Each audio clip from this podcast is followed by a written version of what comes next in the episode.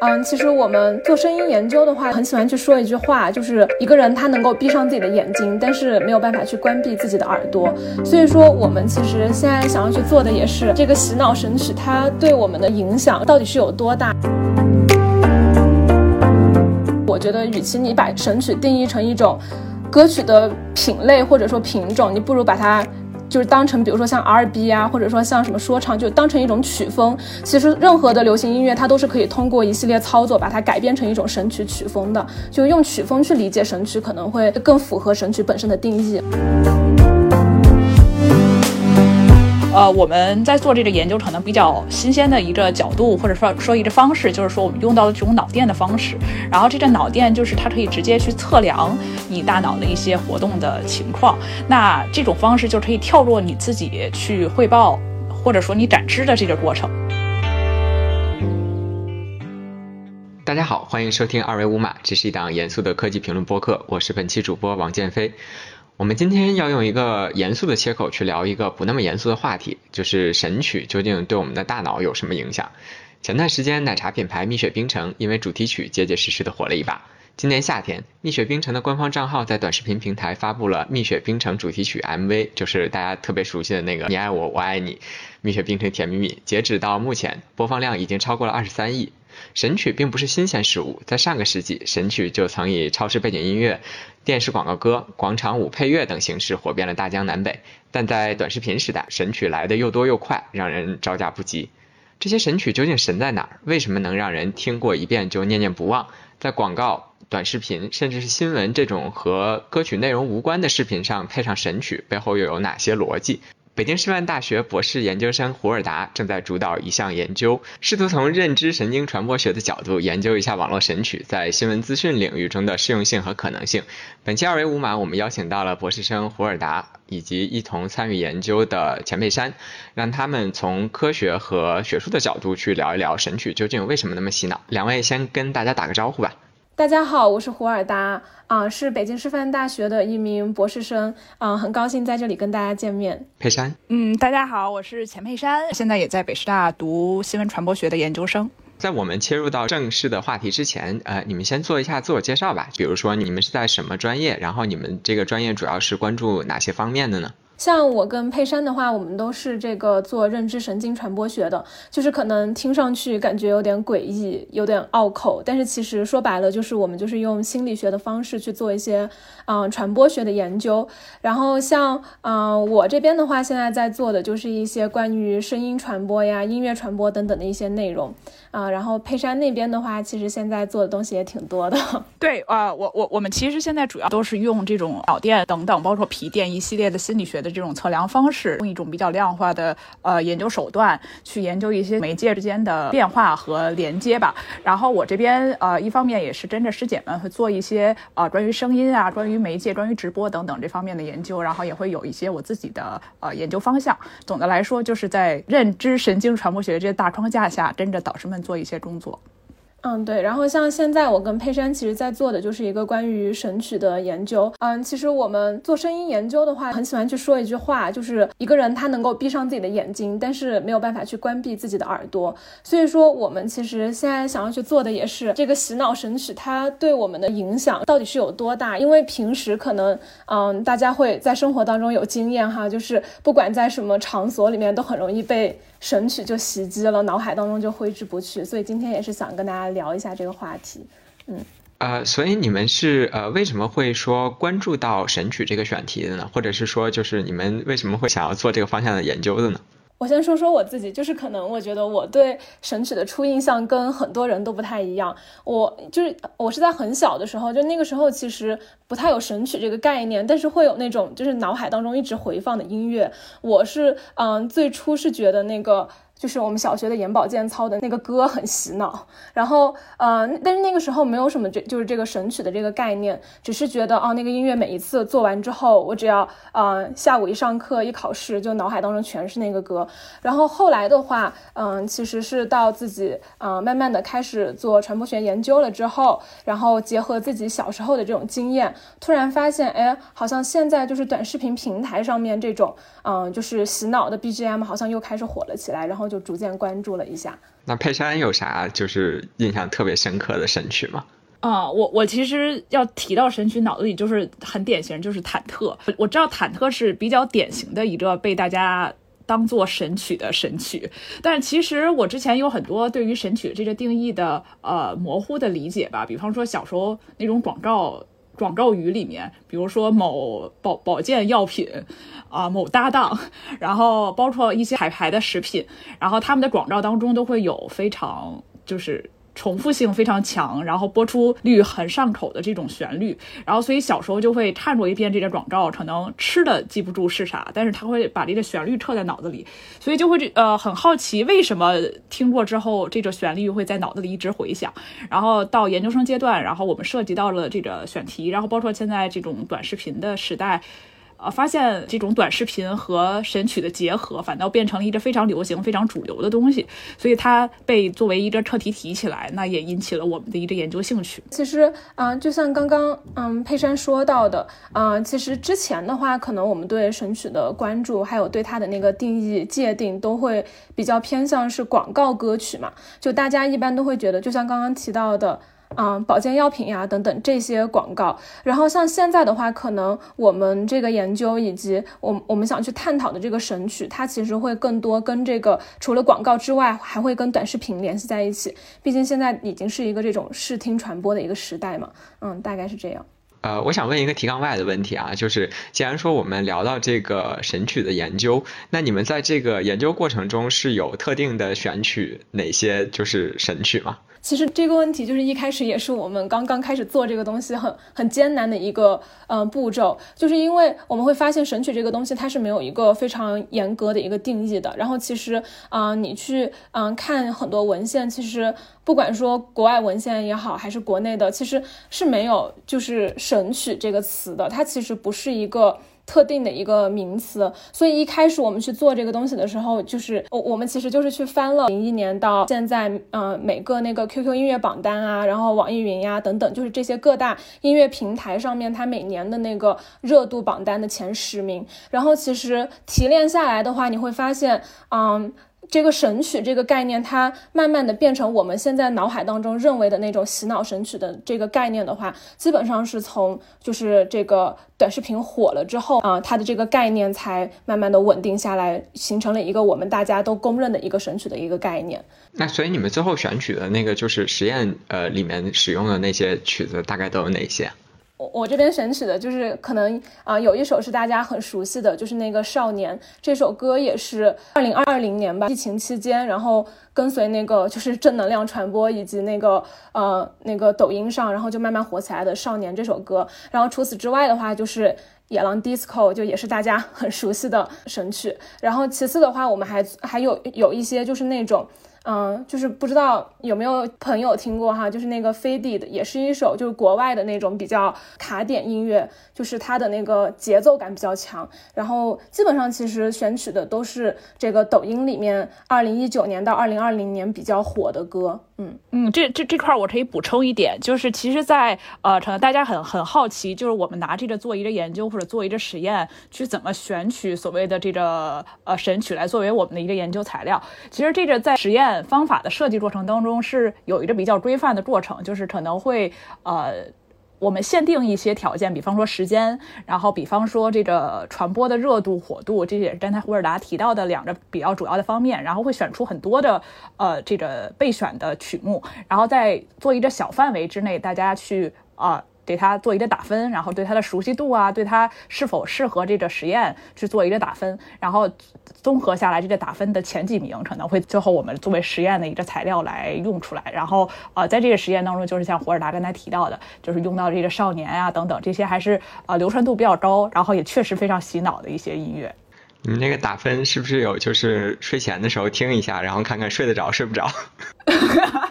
对，就是类似这种，就是你你听完之后是一个什么感觉，然后会有那种啊五级量表，让你做一个那个评分，然后最后综综合一下所有的这一小范围之内同学们做的这个呃打分情况，然后挑几首分最高的，大概是这样。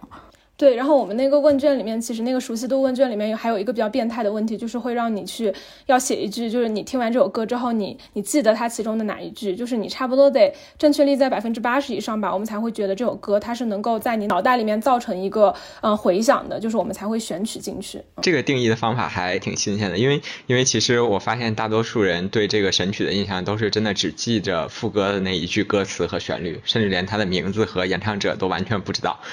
对对对对对，因为它的副歌旋律其实就一两句，应该是被传唱度最高的，应该是。可能整首歌唱不下来，但对那一两句会印象非常深刻。由这个，其实我想到的是，就是呃，我觉得好像这个神曲在过去十年里面吧，其实它也是有一个变迁的。就像刚才说到，呃，很多人想到神曲，第一个反应的就是像这个龚琳娜老师的这个忐忑，然后还有包括呃前几年的这个上海的彩虹合唱团吧，就是他们的那个大合唱的那个。然后，但是那些神曲其实和现在我们在短视频里面的这种，就是所谓呃，我们只只知道他一句副歌歌词和旋律的这个，好像它又是不太一样的。所以你们在研究的过程中有去呃去了解，或者是说去分析过去时过去一段时间这个神曲的发展历史吗？其实对这个就是神曲的一个时间线的梳理是啊，就是很很必要的。然后像刚刚也提到了，就是现在的神曲和以前我们小时候嗯以为的神曲，就是其实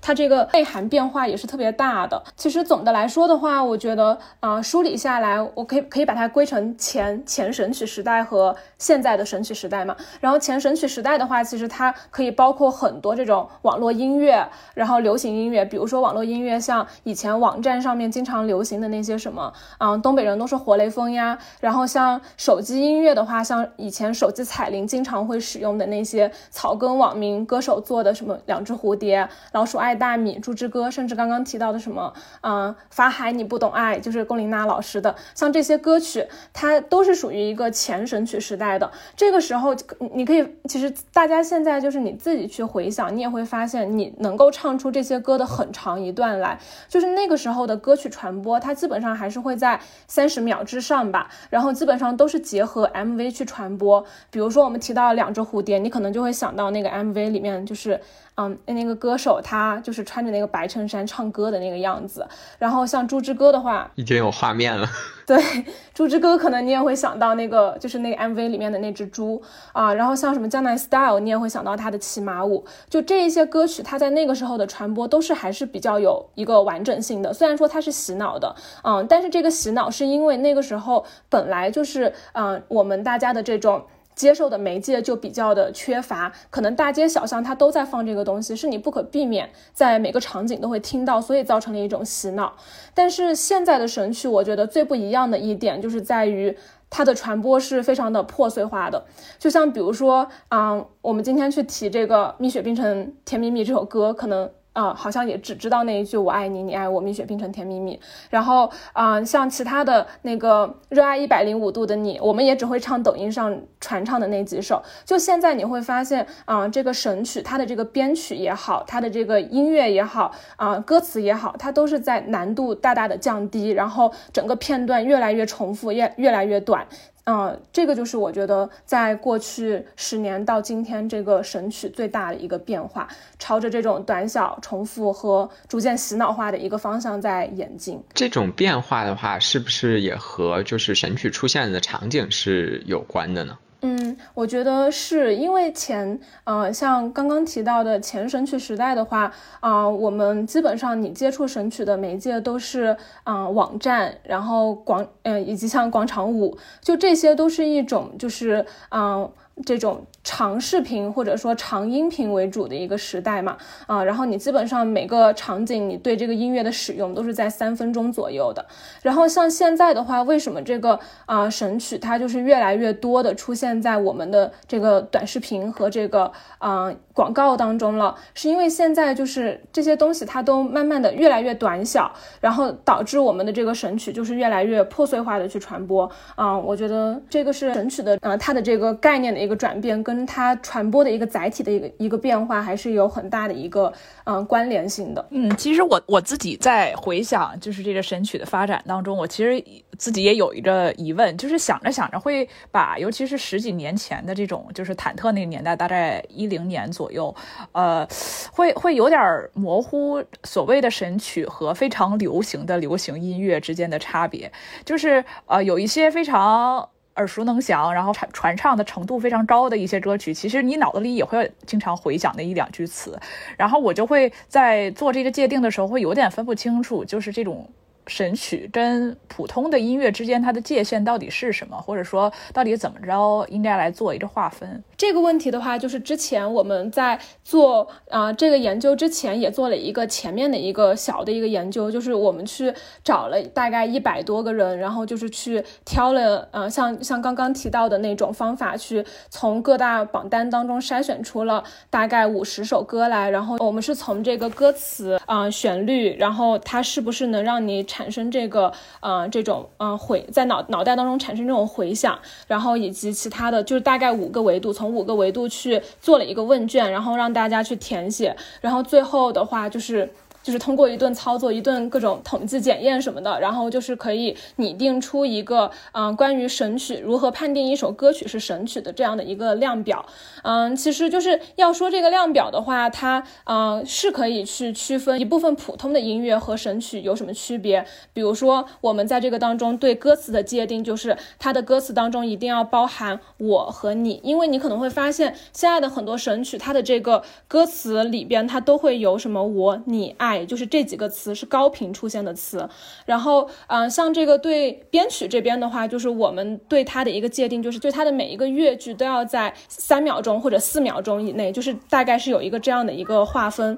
啊，然后用这样的一些维度去拟合了一个呃问卷来来划分神曲和普通的音乐，嗯，但是这里就是也要跟大家就是说明一下，因为。嗯，其实神曲它还是音乐当中的一种，所以说我们是很难把这个神曲和普通的流行音乐给它完全区分开来的。就像你现在，比如说去提去提到那个野狼 disco，嗯嗯，它其实还是属于流行。歌曲的一个范畴，但是只是说它也是属于神曲的范畴，就是它这个是不相冲突的，就是我们不能说把这个东西就是完全给泾渭分明的给它划分开来。对，这个也让我想起来前几周吧，其实在抖音上很火的那个 Ring Ring Ring，它其实是呃十几年前那个。移动运营商做的一首广告歌嘛，就是应该是中国移动还是还是中国联通，我不记得。然后结果现在它突然就在抖音上又火起来，然后大家把它副歌的那个部分剪出来，然后其实就很符合就是你刚才说的这种定义，它也很洗脑。然后但是它在当时其实没有短视频这样合适的载体，所以它没有成为就是我们童年记忆中的 那些那些神曲的列表里面，它反而是在了十几年后的二零二一年突然就变成了神曲。对对对，其实我觉得就是像刚刚提到这个，我觉得与其你把神曲定义成一种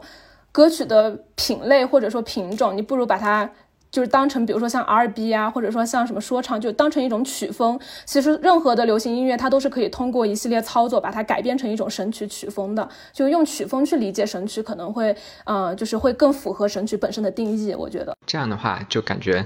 解答了我的之前的一个困惑，就是到底什么样的歌能够成为这样的神曲？我补充一点，嗯，就是其实之前的话还，嗯，也是就是跟一个，嗯，是中传的博士生，然后他们聊过，就是他们那边好像现在是有在做一种就是人工智能学习的一种方式，就是去，嗯，用。你可以导入各种不同的，比如说古风歌、流行歌曲，然后它会像就是像那种啊美图秀秀呀，或者说剪映这样的，就是它会生成一个模板，让你一键把这个流行歌曲或者说古风歌曲改成神曲编曲的这种画风。就可能他们现在在做这种尝试，我们也可以期待一下，接下来可能就是会有更多啊这种神曲曲风的东西诞生出来啊。这个人工智能又要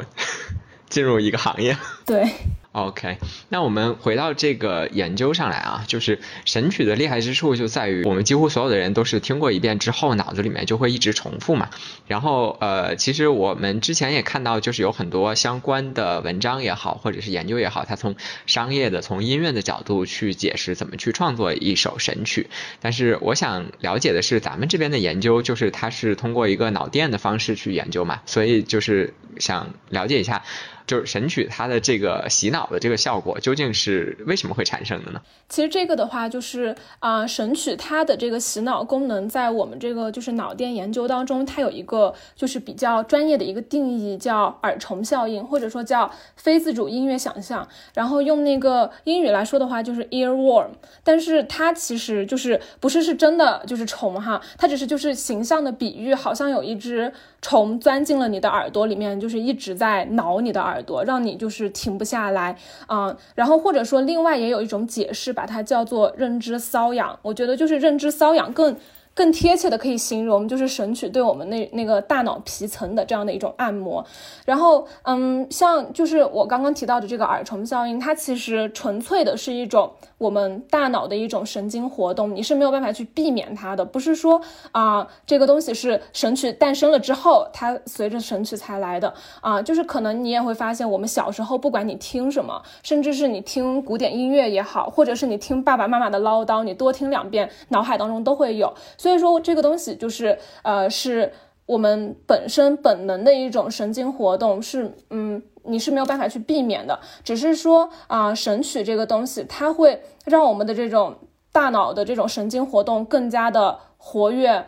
开放起来啊！以前的话，我其实也觉得这个东西可能就是啊无伤大雅嘛，耳虫就是我们脑袋里面想想就好了，就是无伤大雅的一个神经活动。但是后来我发现，我去一些这个网站上，然后或者说一些这种社交媒体啊一些研究当中去看了，发现其实有一些人是受这个东西影响非常深的，甚至会到那种神经衰弱的地步。像有的同学可能会因为这种耳虫效应导致。自己的学习或者说注意力都在下降。啊，就这个东西，嗯，就是嗯，随着神曲它慢慢的出现啊，激活大脑的这种神经活动之后，耳虫效应也被就是研究慢慢的关注起来，啊，比如说有些人会去从医学的角度去说，就是我们应该怎么去避免这种东西。对，我觉得呃，补充一些胡尔达的这个。说法啊，就是因为之前其实很多人在就是这这这学界当中，很多人就已经关注到神曲的这样的一种现象。然后呃，但是之前可能由于这种技术的方式也好，或者是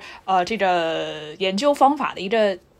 发展也好，就是可能很多人在做这方面研究的时候，会用一些呃问卷儿的方式，或者说在学术上我们叫这个自我报告，就是我我问你，你答，然后你听过这个神曲之后的一些感受啊，然后比如说它这种耳虫效应，或者说这种呃就是听过之后这个声音的回响会在你脑子当中持续多长时间呀？是通过一种我问你答，然后你自己感知你自己的情况去报告给我，然后我我就相信你报告的这种结果，然后基于。这些方式去做的一个研究，那这个研究大家听到我刚才的这种论述方式，就会发现有一个很明显的问题，就是它在于，呃，我收集到的这些答案是通过大家自己加的，可能是有由于自己加工过的，而我作为一个研究者是无从去确定它的这个答案是否。完全准确，或者说可能对于这个采访被采访的人来说，他可能自己都很难准确的估量一个他受到这个影响大小和判断方式。然后，呃，我们在做这个研究，可能比较新鲜的一个角度，或者说说一个方式，就是说我们用到的这种脑电的方式。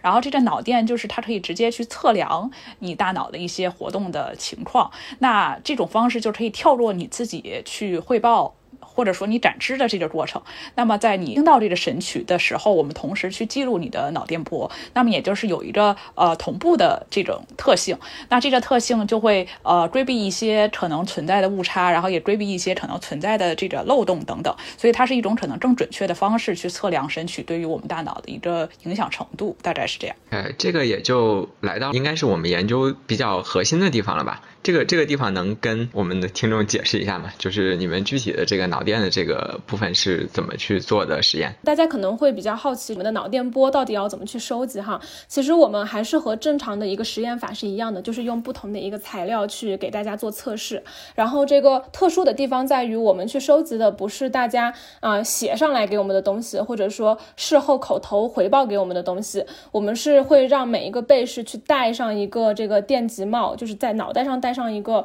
嗯，像八爪鱼一样的一个帽子，然后这个帽子的话，就可以实时的在被试看这些材料呀，或者说听这些音乐的时候，实时的去记录这个被试的这个脑电的一个波动情况。那么接下来的话，它其实就有点像我们平时戴一个。小米手环去监测你自己的一个健康指标，监测心率等等一样的啊。然后啊，这些东西做完之后，我们就把这个每每个背试的这个脑电波数据给收集上来，然后就是不同的波段啊，然后啊，我们会用一些嗯，这个嗯，就是科学上面比较严谨的一些手段去筛除一些这种嗯。错误的地方呀，然后去提取一些对我们有用的地方，然后啊这样处理一下大家的脑电波，然后最后的话可以把这些脑电波去转化成一系列我们去需要的一个数据来观察。那么像我的这个研究当中的话，其实就是可以把这些脑电波的一个数据去转化成一个大家对视频内容的一个注意力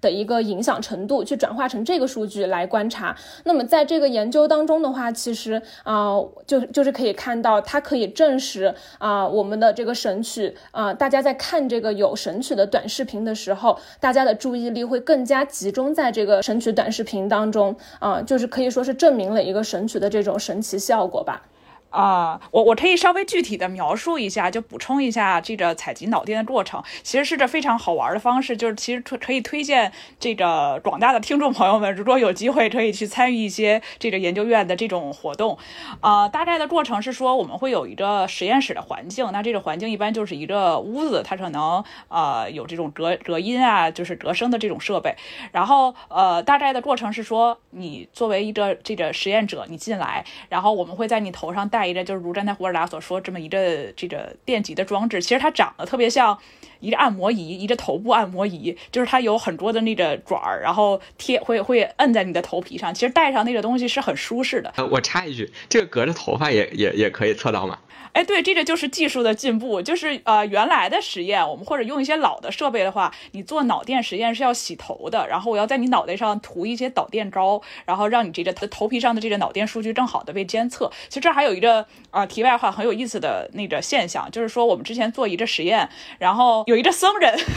有一个僧人过来参加实验。那大家知道僧人是就是光头嘛，并且他因为常年的光头，他可能这个头皮上面的一些角质层会比常人。更厚，所以实际上会发现，就是你这个光头的情况下，跟正常的有头发的情况下做出来敏感的程度是不太一样的。当然，这个敏感程度也随着你采集的这个设备的先进程度是有差异的。那说回这个话题，就是呃，比较原始的一些设备会说需要你洗头，然后尤其是我们会在这个实验。呃，要求里面写上，建议被试提前一天晚上要洗一下头。如果你头发很油，或者是你你比如抹着男孩子抹着发胶过来，那就会很尴尬，就是容易这个数据采集的不准，或者说收集不到你的这个信号都是有可能的。所以它其实对被试的要求还是挺高的。但是随着这个技术的发展，现在慢慢的就是啊，我们实验室用的这种设备，就是你提前前一天洗头就行，我们不需要当场给你洗头，然后抹当场洗头。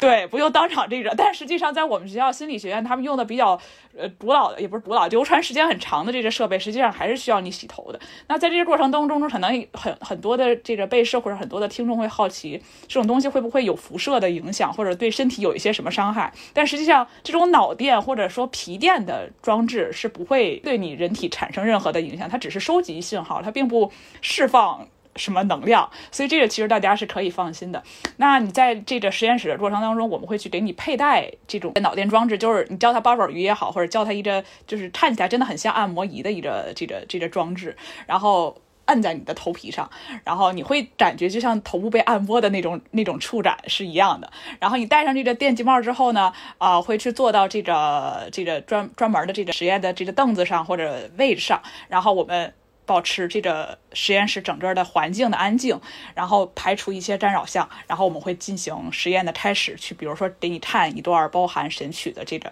短视频，或者说给你看一个带有呃心理学上术语叫就是有有有某种刺激的这种实验材料，然后在这个过程当中，我们通过你脑袋上戴的这个电极帽去就是记录你的脑电波。当然，可能很多人好奇对脑电波有一个。就是 神秘的想象，会说，比如说我一看脑电波，会不会看出这个人就是脑子有病啊，或者说看出这个人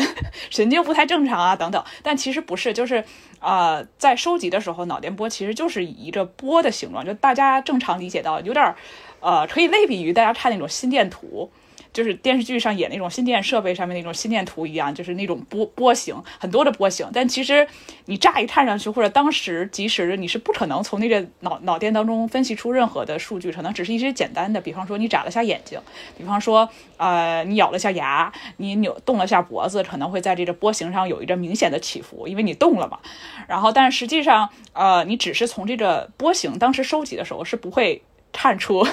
比如说你就是你身体是不是有问题啊？或者说我们采集的这些数据并不是当时及时可以从这个波形上面得出的，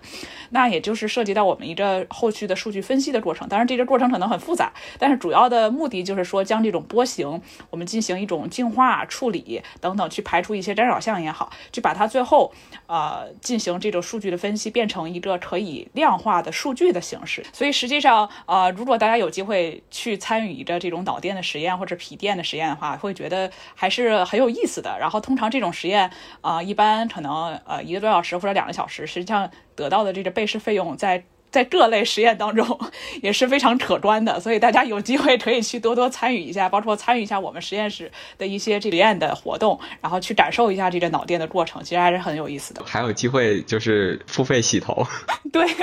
会会给大家提供非常那个具体的一些服务。对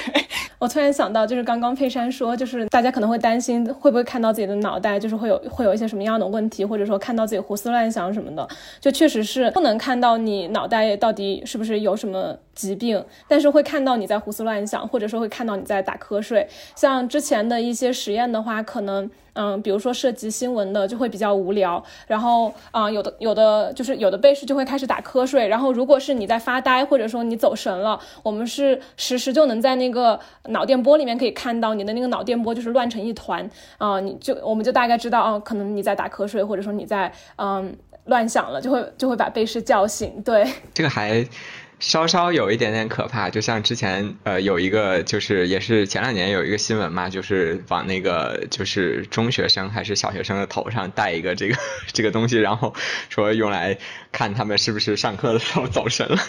我记得我之前做实验的时候，就是有有很多同学的担心，就是他们很担心这个东西会类似电机一样，就是会放电什么的。但是其实就是还好，就是它只是一个收集设备，就也没有什么可怕的地方。那我们回到就是呃我们神曲的这个研究本身啊，就是在我们经过这个脑电的一个呃测量之后，然后又进行了一系列的分析之后，它最后得出来的这个结论是一个大概是一个什么样的结论？或者是说刚才其实提到了说这个能够测量出来这。这个呃注意力的这个一个一个一个数据嘛，然后这个数据它是能够比比如说比我们的对照组会。会明显多少，或者是怎样去衡量这样的一个结果呢？这个其实我这个实验做出来还是挺明显的，基本上就是看神曲的这一组，它能够比这个不看神曲的这一组的这个注意力能够集中，基本上能够提升一个百分之二十左右。这个这个就是是一个比较高的一个数值了。但是我觉得这个东西可能也是和嗯本身，因为大家都。都挺喜欢看短视频的，就是短视频这个东西本身吸引力也比较大，就是可能这个呃做这个东西就是效果会比较的突出。但是像嗯，其实也有一些人他会觉得说这个耳虫就是你脑子脑袋里面一直在回放这个音乐，它本身就是会会有点扰乱自己的心智嘛。其实啊，我这个研究里面还比较。比较好好玩的一个结论还在于，就是啊，虽然说大家就是内心都会觉得说，好像自己会厌烦这种耳虫的一个入侵，但是其实做下来，基本上大家对耳虫的这个主观态度都还挺好的，就是没有没有人说就是啊，就是你的生理，你你可能就是口嫌体正直，是不是这么说？就是你嘴巴上说你不喜欢它，但是你的生理活动上面其实并没有表现出你自己不喜欢这个耳虫，反而是跟随着这个耳虫一直在亢奋，就是保持你的大脑。一直在亢奋这样的一个，嗯，这样的一个状况，这个是一点哈，就是可能跟大家自己想象的对耳虫的一个这个态度是不太一样。然后第二个比较有意思的点就是，其实会发现女生在这个看这个神曲的这个过程当中，对，啊，就是对女生的影响是其实是比对男生的影响会稍微大一点点的，虽然说不是说大很多，嗯，这个东西我觉得。可能也是跟这个就是男生和女生的这个脑子结构不太一样，可能这个大脑皮层的一个厚薄程度不太一样吧，可能啊跟这个东西有关。其实可以看到，或者说啊女生可能会更喜欢沉浸到这种短视频当中，可以看到女生其实她。在这个神曲当中的一个注意力的吸引是比男生更多的。我不知道，就是呃，大家可能平时日常生活中是不是也会有这种感觉？可能女生会更喜欢神曲，男生更不喜欢一点吧，就大概是这个样子。OK，我们的实验组和对照组视频的画面的部分是不是就是相同的？然后就是它的区别主要就是在于一个是配上了神曲，另外一个就是比如可能用原声或者是用其他的什么？对对对，其实这个东西就是是需要严格控制的。两组材料当中的话，其实除了这个。它的这个编曲不一样，其实它的歌曲都是一样的，并不是说，如果是你用了原声，一组是用神曲，一组是用原声的话，它其实是会存在音乐和啊人声的这种区别的。其实它也是属于控制的不是特别的严谨的。所以说我们其实是专门去找人去啊做了一个神曲的这种编曲的一个改编，其实用的是同一首歌，只是说一首是比如说像啊那个。嗯，之前提到的就是动次大次这样的，然后一首是比较平缓的，就正常的一个编曲的，是这样去做的。然后结论就是它是那个神曲的节奏的那个曲风的那个版本，就不论它的视频内容是怎么样的，我们都会更专注的去看这个视频。对对对，是的，那注意力能够提升百分之二十左右，就大概是这样。那不少了，那百分之二十，这个如果要是做广告的话，那相当于它后续整个那个漏斗都会提升百分之多少往上？是的，是的。提到这个东西，我又想到一个点，就是其实在做这个这个实验当中。也有一个比较好玩的地方，在于你会发现它的这个注意力提升的这个效果其实不是不是持续的，就是他是会在那个就是比如说我要让他听完之后迅速去做一个任务，然后是在这个任务结束的前面那几秒的时候非常非常明显，但之后的话就是会回归。基本上就趋于一样了，所以说就是它这个就是这个效果其实也是一个比较瞬间的一个效果。我就想到，其实嗯，可能有些人也不知道那个热爱一百零五度的你那一首歌，它其实也是一个广告歌嘛，它是屈臣氏的一个广告歌，对，但是它其实就是没有在那个嗯歌里面去在前面部分就。提出它的那个屈臣氏的那个品牌名，不像蜜雪冰城，它其实就是有蜜雪冰城这几个字嵌在里面。就所以说，我觉得这个神曲它其实还是，如果说要做在营销当中，还是挺考验大家对这个神曲那几秒的一个运用的。就是你一定要把你的这个，呃。关键点或者说品牌名给放在这个你传唱度非常高的那一句里面，才能让大家在这个瞬时的注意力集中的过程当中去 get 你的这个品牌名。哎，这个就自然而然的就引入到了我们下一个问题，就是神曲既然能这么吸引人的注意力，然后我们呃有没有什么方法去？呃，利用这种优势去提升一个传播效果呢？其实这个的话，就是我觉得，首先就是我们要去，呃，先去区分开来，就是我们到底应该在什么样的平台里面去使用神曲。啊，神曲的话，它并不是说啊，在任何的这个环境里面它都是适用的。可能我们自己平时生活经验也会告诉我们，当你在看一些啊，比如说像这种电视剪呃剪辑的解说，或者说一些啊网上直播的时候，这种长时间的啊。呃，这个叙事当中，你会发现，如果配上一个神曲，配上一个 BGM，你会你会觉得特别烦躁。或者说，简单一点来说，当你自己在做作业的时候，旁边一直在放神曲，你也会觉得特别的烦躁。啊，所以说这个就是我要强调的，就是我们。是要是要去区分这个神曲的一个应用场景的。那么我觉得，嗯，如果说我们要去运用神曲的这种吸引人注意力的这样的一个天然优势的话，呃，我们最好是去运用在短视频和广告这两个平台载体当中，因为这两个平台载体，一方面它都是这种非常短平快的一个，嗯，这个传播特性，基本上我们去接受的内容都是一个十五秒。到三十秒以内的一个这种视听内容啊，那么这个其实就是非常适合神曲这种短小重复，然后吸引力比较高这样的一个神曲的这种特性的，是适合神曲的这种逻辑。所以说我们在。使用的时候，就是一定要区分清楚它的一个使用的一个平台。然后其次的话，就是我觉得神曲在运用的时候也有一点非常重要，就是我们在运用神曲的时候，啊，可以适当的去跟这个画面去结合起来。就是像比如说，嗯，大家也会发现，之前在那个抖音上面火爆的那个泫雅的那一首，就是那个 I'm Not Cool 那首歌，就是那一首歌，它其实就是一个神曲。编曲的一个倒推版，相当于那一首歌，它是呃泫雅的这个编舞是先去啊汲取了一下短视频平台当中哪一些东西比较容容易传播，哪一些编曲比较容易传播，然后是运用这些大数据算法去推演出来他的这首歌应该怎么做的，所以说自然而然他的那个编舞就会简单很多，是适合啊这个音乐跳，也适合大家模仿的。然后就是运用这样的一种方式的话，和这个啊音乐和这个画面结合起来，然后后我啊也也是就是可以形成一个大家想到那个动作就会想到这个音乐，想到这个音乐就会想到那个动作，就相当于形成了一个一加一大于二的一个效果，也是非常符合目前这种短视频和广告传播的一个这种传播特性的。嗯，就是我觉得这两点是比较重要的。对，其实我就补补充一点吧，就是呃，其实大家会发现，原来广告当中很多使用这种啊神曲去增加它的传唱度。那当然，在广告的这个研究当中，也有很多呃围绕这一点去展开的一个研究。比方说，呃，我究竟是这个。这个这个这个广告片我就足够短，然后就一句词儿，然后反复来回来去说，让大家记忆的更深。还是说我这个广告通过一些其他的手段，比方说明星啊，比方说我的这个场景的塑造啊，或者等等一系列的，或者我这个台词的运用，包括 slogan 的这种说法，去吸引大家的注意，都是一些呃这种神曲音乐的这个成分，或者说文字的成分，作为广告当中一部分的应用。然后包括其实现在最明显的就是呃抖音的这种平台嘛，抖音的平台。其实，呃，我记得它最初并不是一个这种短视频的平台，而是一个去做这种音乐类的平台。音乐卡点，对，音乐卡点这种技术类的。那会儿，那会儿叫技术流。对对对对，技术流的这个什么。然后当时我记得，就那会儿最早的时候，这种什么抖音一哥、抖音一姐，都是都是靠着呃去配合这个音乐这个频率，然后去配配舞蹈，然后突然一下火起来，然后带动了。非常多的人去下载抖音这个平台，其实呃短视频的火爆，其实一下子就把这种音乐的成分带动起来了。那大家其实现在有一个很明显的体验，包括我自己在刷抖音的时候，就会发现我已经习惯了这种短视频，它必然有一个 BGM，然后不管它是个什么歌，可能这个歌我都叫不上来名，可能我都听不清楚它到底唱的是啥，但它会有一个音乐，我就觉得它是一种必要的存在。但我突然发到一个发现一个短视频。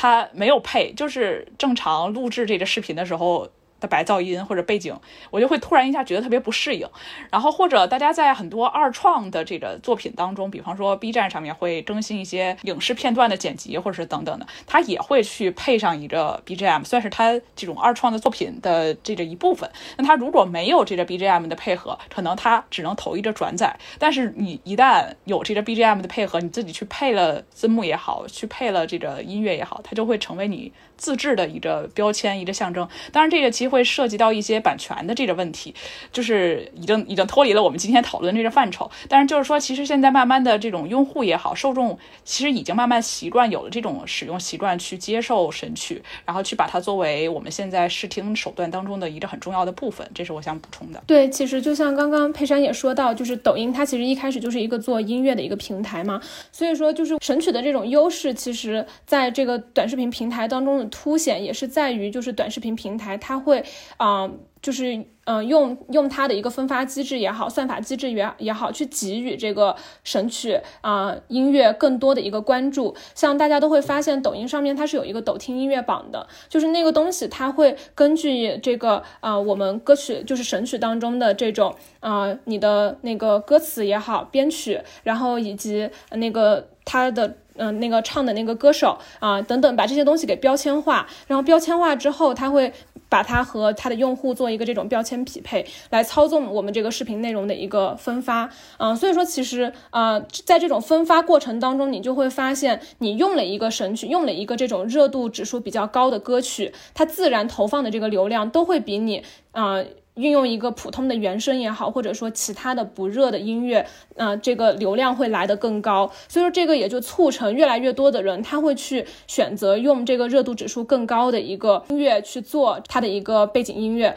导致这个神曲就慢慢的被这个算法给创造了出来。我觉得，对这个我也特别有感受，就是呃，我我自己也是短视频的重度用户嘛。然后我前一段时间其实就发现，在这个抖音上面有一个博主，然后他其实是在这个抖音里面去做一些，就是让你不要再沉迷短视频的一个抖音账号。然后他这个账号做的特别神奇，就是他呃所有的视频内容都是只发一张图，然后这张图上面就是。一个彩色的底，然后再加上一些提醒你你已经玩了很长时间手机的这样一句文案。然后他的作品是以视频的方式发出来的，但是它是完全不配音乐的。然后当你在这个抖音里面刷到呃他的这个作品的时候，你就会有一种突然这个整个 flow 被打断了的感觉，然后就跳出来了，非常有那种警醒的作用。那就是到了我们最后一个，也是一个想说是一个很实用的问题吧，就是当我们。在这个睡前刷了很久短视频，然后满脑子都是这个 神曲的时候，有没有一些科学的方法说把这个自己从这个神曲的洗脑的过程中？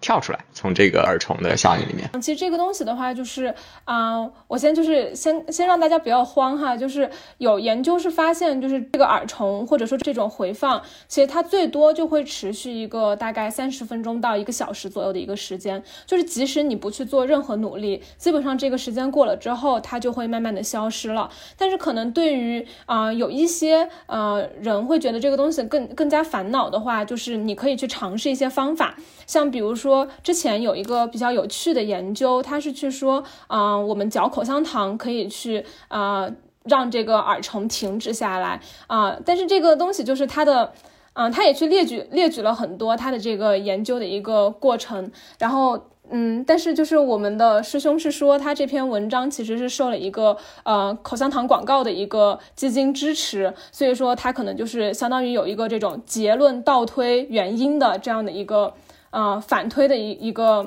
呃逻辑陷阱吧，所以说就是这个东西，大家嗯，到底有没有用的话，我觉得大家可以去试一下，就是嗯，不太好说它到底有没有用哈。但是真正有用的就是，嗯，你如果想要跳出来的话，就是你可以去做一些这种比较简单的一些任务，比如说去做一些仰卧起坐、深蹲，或者说数羊、跳跃，就是这些比较。功能性的一些任务做完的话，就基本上大概一两分钟之后，你就可以跳出来了。或者说，就是还有一种就是以毒攻毒式的，就是你可以去把这首歌从头到尾给它翻出来，你从头到尾听一遍，听完之后你就会发现你脑袋里面想的就不再是那那一两句了，就这个也是可以跳出来的一个方式，把旋律顺下去了。对对对，是的。或者说你重新去找一首歌，让新的耳虫攻克你现在的一个耳虫也可以跳出来。对，其实给大家一个很实用的建议，就是睡前少少刷短视频，这是一个最最根本的解决方式。哦，是的。不只是不只是短视频，睡前少刷手机，多听听播客。对对对，睡前听播客可以这个陪陪伴大家睡眠，然后大家也可以去听一下我们呃前一期做了一个关于如何更好的睡眠的一期播客，然后大家可以联动的听一下。好的好的，在最后又成功的植入了一下我们自己的广告啊。好，那十分感谢胡尔达和钱佩珊在本期用非常科学的方法跟我们分享了一下神曲究竟为什么洗脑，以及我们如何从神曲中跳出来的这件事情。感谢大家收听本期的节目，您可以在小宇宙、QQ 音乐、苹果 Podcast、蜻蜓 FM、喜马拉雅、荔枝 FM 等平台搜索“二维五码”，也可以通过留言、评论等方式留下您的宝贵意见。谢谢，我们下期再见。